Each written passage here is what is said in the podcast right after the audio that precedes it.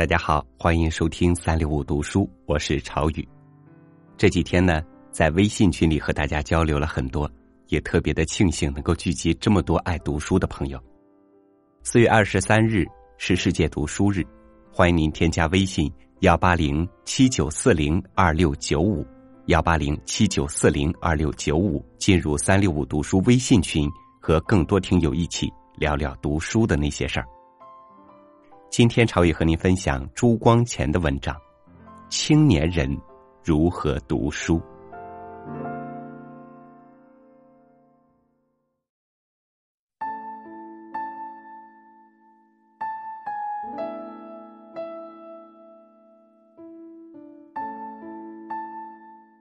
朋友，中学课程很多，你自然没有许多时间去读课外书。但是你是抚心自问，你每天真抽不出一点钟或半点钟的功夫吗？如果你每天能抽出半点钟，你每天至少可以读三四页，每月可以读一百页，到了一年也就可以读四五本书了。何况你在假期中每天断不会只能读三四页呢？你能否在课外读书？不是你有没有时间的问题，是你有没有决心的问题。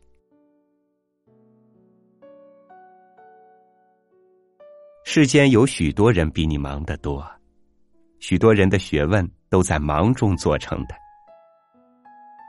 美国有一位文学家、科学家和革命家富兰克林，幼时在印刷局里做小工，他的书都是在做工时抽匣读的。不必远说，你应该还记得国父孙中山先生。难道你比那一位奔走革命、席不暇暖的老人家还要忙些吗？他生平无论忙到什么地步，没有一天不偷暇读几页书。你只要看他的《建国方略》和《孙文学说》，你便知道他不仅是一个政治家，而且还是一个学者。不读书讲革命，不知道光的所在，只是窜头乱撞，终难成功。这个道理，孙先生懂得最清楚，所以他的学说特别重知。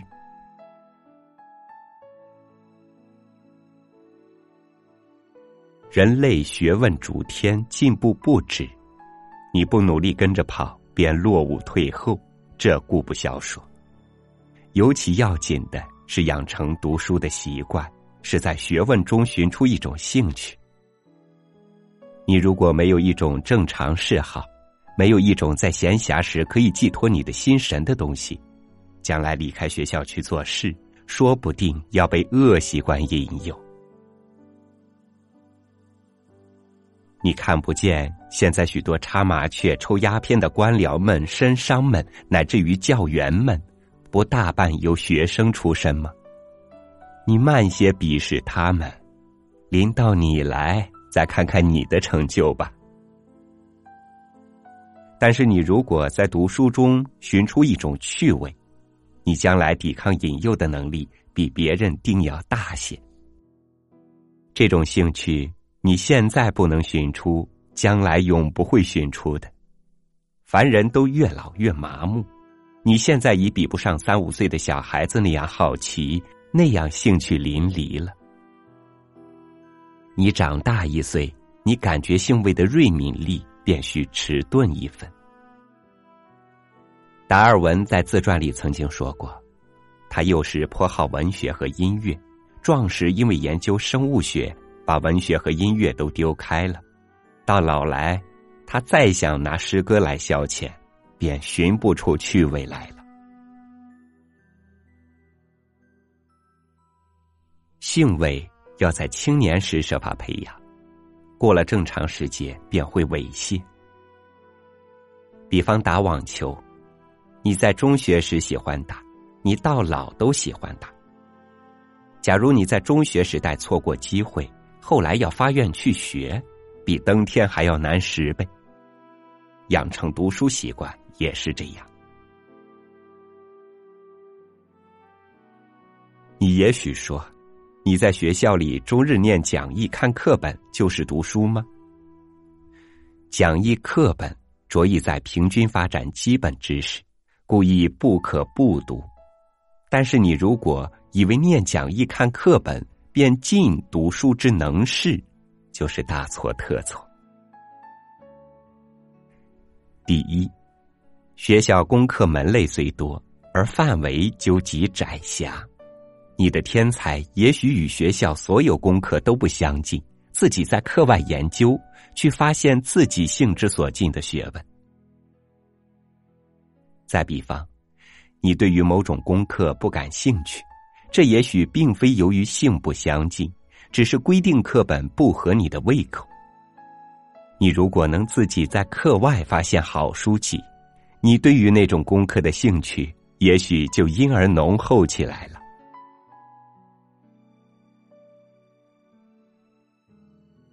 第二，念讲义、看课本，免不掉若干拘束，想借此培养兴趣，颇是难事。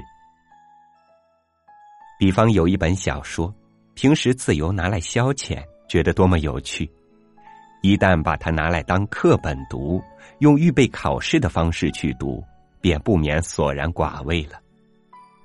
兴趣要逍遥自在的、不受拘束的发展，所以。为培养读书兴趣起见，应该从读课外书入手。书是读不尽的，就读尽也是无用。许多书没有易读的价值。你多读一本没有价值的书，便丧失可读一本有价值的书的时间和精力。所以你需慎加选择。你自己自然不会选择，需去就教于批评家和专门学者。我不能告诉你必读的书，我能告诉你不必读的书。许多人曾抱定宗旨，不读现代出版的新书，因为许多流行的新书只是迎合一时社会心理，实在毫无价值。经过时代淘汰而巍然独存的书，才是永久性，才值得读一遍、两遍，以至于无数遍。我不敢劝你完全不读新书，我却希望你特别注意这一点，因为现代青年颇有非新书不读的风气。别的事都可以学时髦，唯有读书做学问不能学时髦。我所指不必读的书，不是新书，是谈书的书，是值不得读第二遍的书。走进一个图书馆，你尽管看见千卷万卷的纸本子，其中真正能够称为书的，恐怕难上十卷百卷。你应该读的只是这十卷百卷的书，在这些书中间。你不但可以得教真确的知识，而且可以于无形中吸收大学者治学的精神和方法。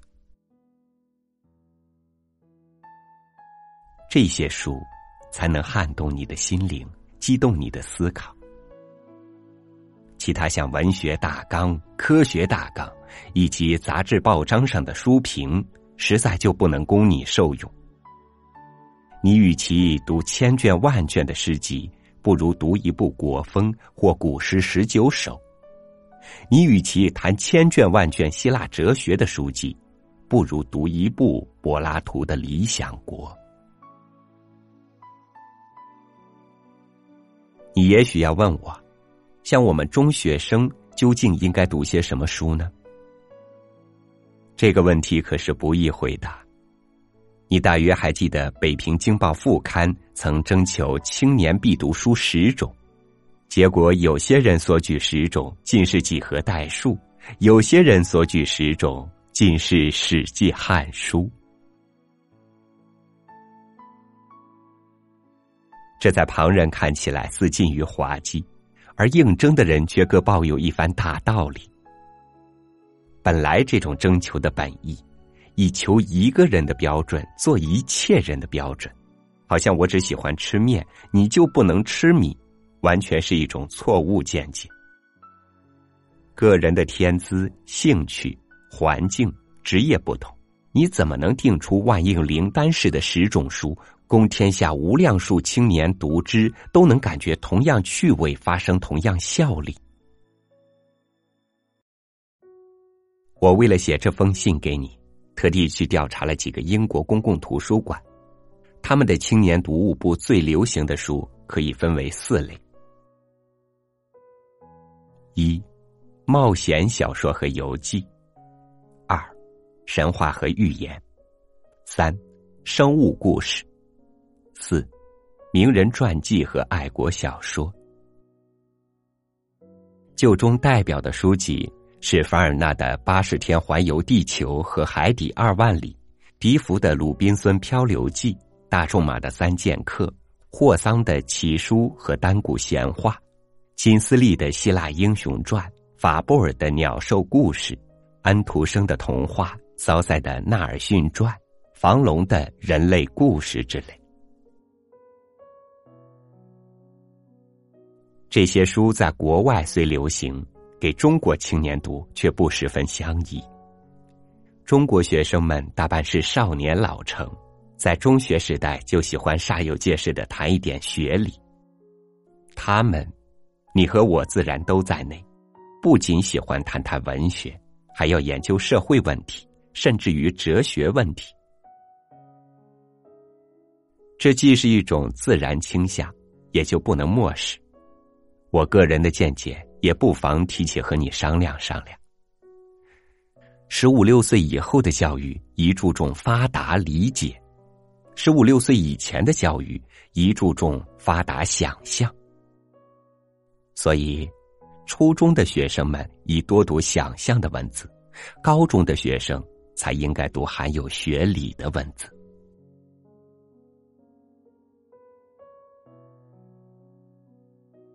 谈到这里。我还没有答复应读何书的问题。老实说，我没有能力答复，我自己便没曾读过几本青年必读书，老早就读些壮年必读书。比方在中国书里，我最喜欢国风、庄子、楚辞、史记、古诗源、文选中的书笺、世说新语、陶渊明集、李太白集、花间集、张惠言词选。《红楼梦》等等，在外国书里，我最喜欢济慈、雪莱、科尔律治、布朗宁诸人的诗集，索福克勒斯的七悲剧，莎士比亚的《哈姆雷特》《李尔王》和《奥瑟罗》，歌德的《浮士德》，易卜生的戏剧集，屠格涅夫的《处女地》《父与子》，托斯妥耶夫斯基的《罪与罚》，福楼拜的《包法利夫人》。莫泊桑的小说集、小泉八云关于日本的著作等等。如果我应《北平经报》副刊的征求，也许把这些古董洋货捧上，凑成青年必读书十种。但是我知道这是荒谬绝伦，所以我现在不敢答复你应读何书的问题。你如果要知道。就应该去请教你所学的专门学者，请他们各就自己所学范围以内指定三两种青年可读的书。你如果请一个人替你面面俱到的设想，比方他是学文学的人，他也许明知青年必读书应含有社会问题、科学常识等等，而自己又没甚把握，姑且就他所知的一两种拉来凑数。你就像问道于盲了。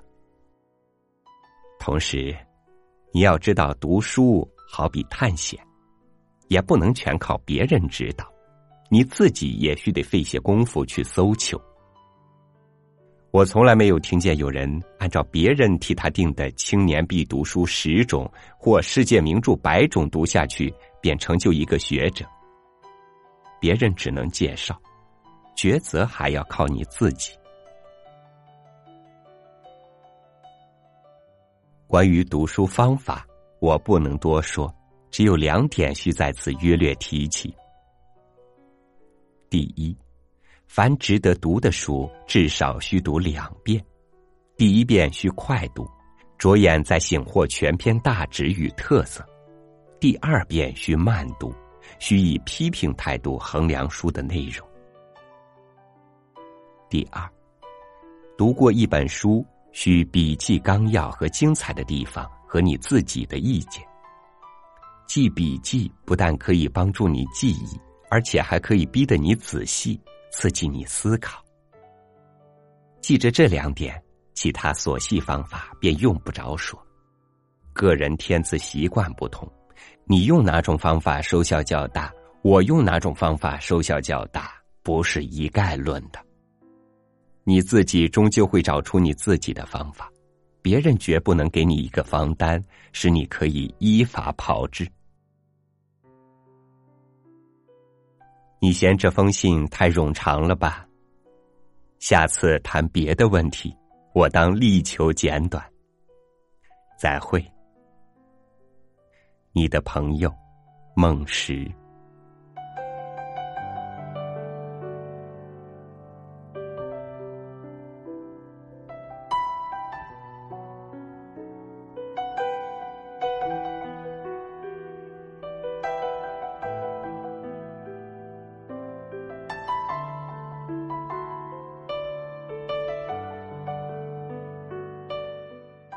关于读书，曾经的很多人乐在其中，现在的很多人乐在其外。书籍承载得起大多数人生活的希望和未来。你想过要唤起你读书的记忆吗？感谢您收听我的分享，欢迎关注微信公众号“三六五读书”，收听更多主播音频。我是朝雨，每天为您读书。明天见。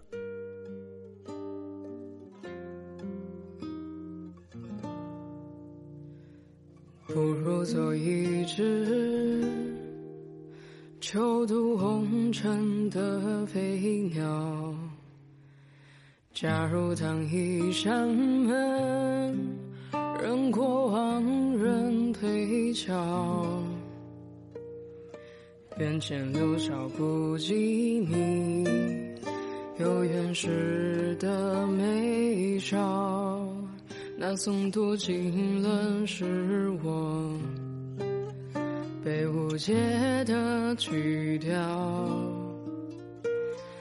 甘愿是条鱼，游离澎湃是江潮，纵然是月影，可退避天边拂晓。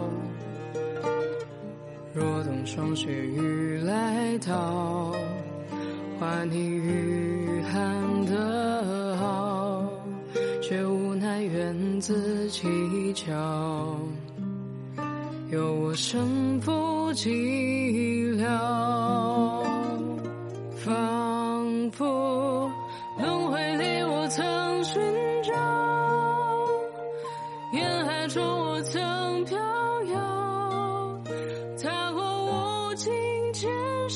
长路知多少？是否参差人未曾年少？往事仍痕破尘嚣。